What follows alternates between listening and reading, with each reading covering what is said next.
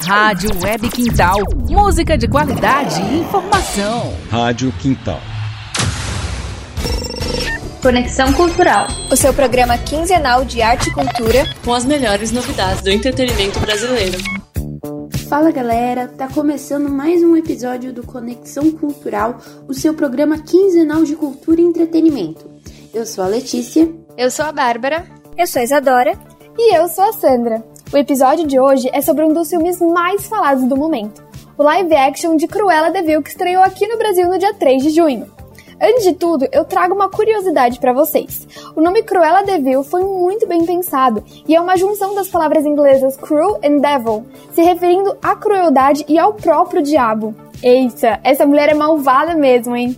Para você não ficar por fora de nada, o Conexão dessa semana vai contar para você desde as mensagens subliminares até o incrível figurino desse novo filme. Vem com a gente!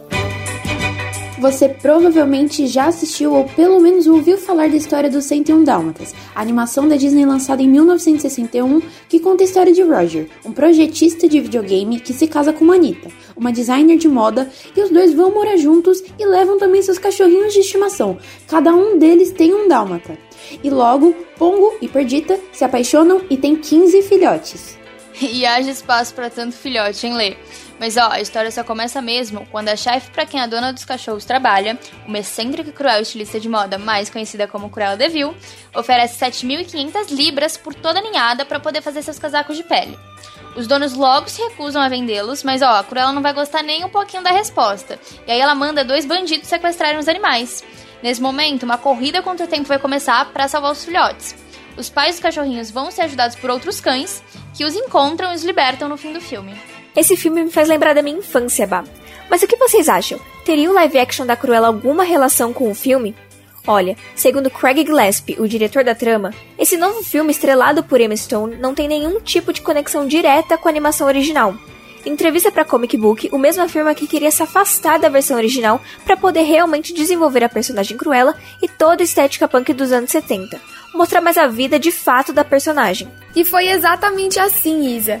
Com o filme, os fãs puderam perceber que existiam coisas muito mais profundas e emocionais que levaram a Cruella para o seu lado mais sombrio. Dentro desse aspecto, muitos começaram a comparar a história de Cruella e a forma como ela é contada com o filme do Coringa.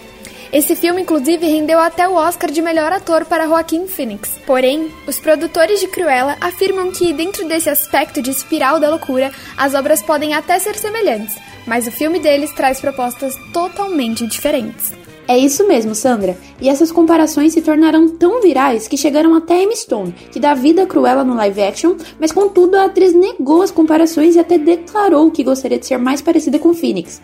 Apesar disso, para o público mais atento, Cruella está recheado de pequenas referências ao universo dos 101 Dálmatas, então tem que prestar atenção, hein? Olha, Lei, acho que a gente pode falar que a primeira referência tá logo ali no começo do filme, quando a gente descobre que a Cruella na verdade se chama Stella.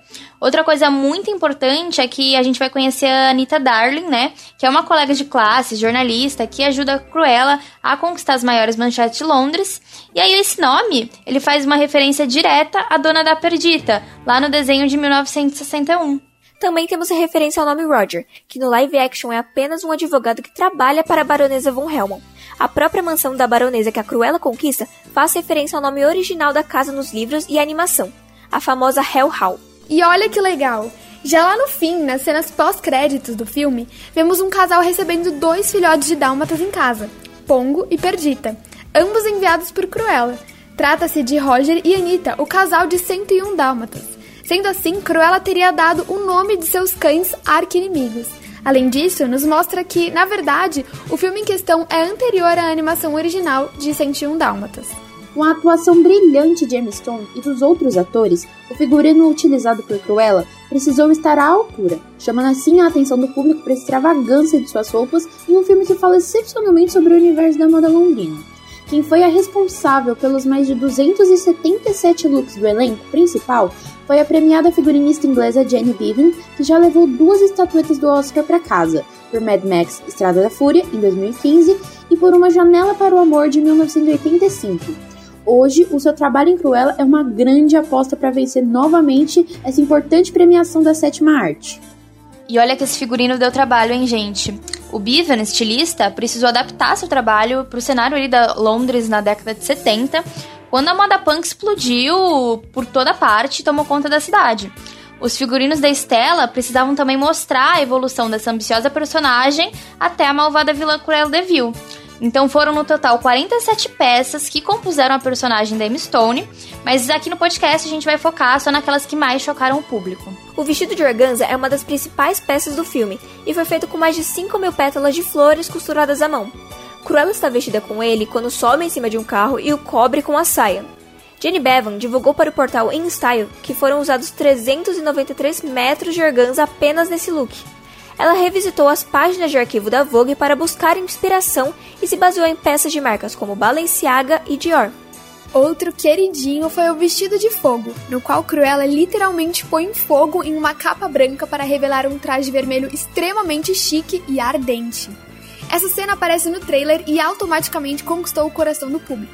O vestido por baixo é feito com um dos antigos da personagem rival de Cruella, a Baronesa, e isso faz parte da história. Cruella vê em uma loja vintage e acaba o transformando nessa peça extraordinária e desconstruída. Além disso, essa roupa foi inspirada no vestido Tree, de Charles James. Olha, e a maquiagem do filme também não poderia ficar de fora aqui no Conexão Cultural. Nadia Stacy, a responsável pelas makes e cabelos da vilã, contou que as referências punks foram extremamente importantes para a composição da personagem principal. No visual mais emblemático de Cruella é escrito The Future, no rosto de Emma, na mesma fonte usada na capa do álbum de 1977 dos Sex Pistols.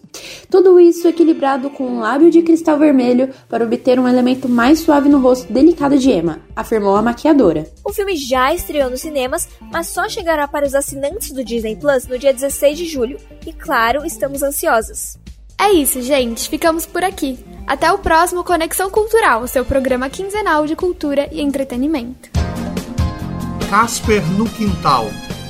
Casper no Quintal é um projeto de voluntários e voluntárias do curso de jornalismo da Faculdade Casper Libero com a Rádio Web Quintal. Rádio Quintal. Rádio Quintal. Fique em casa, mas fique com a gente. Seja consciente, por favor. Isolamento social, mas com informação verdadeira. É aqui. Rádio Quintal FM. Rádio Quintal. Fique em casa, mas fique com a gente. Seja consciente, por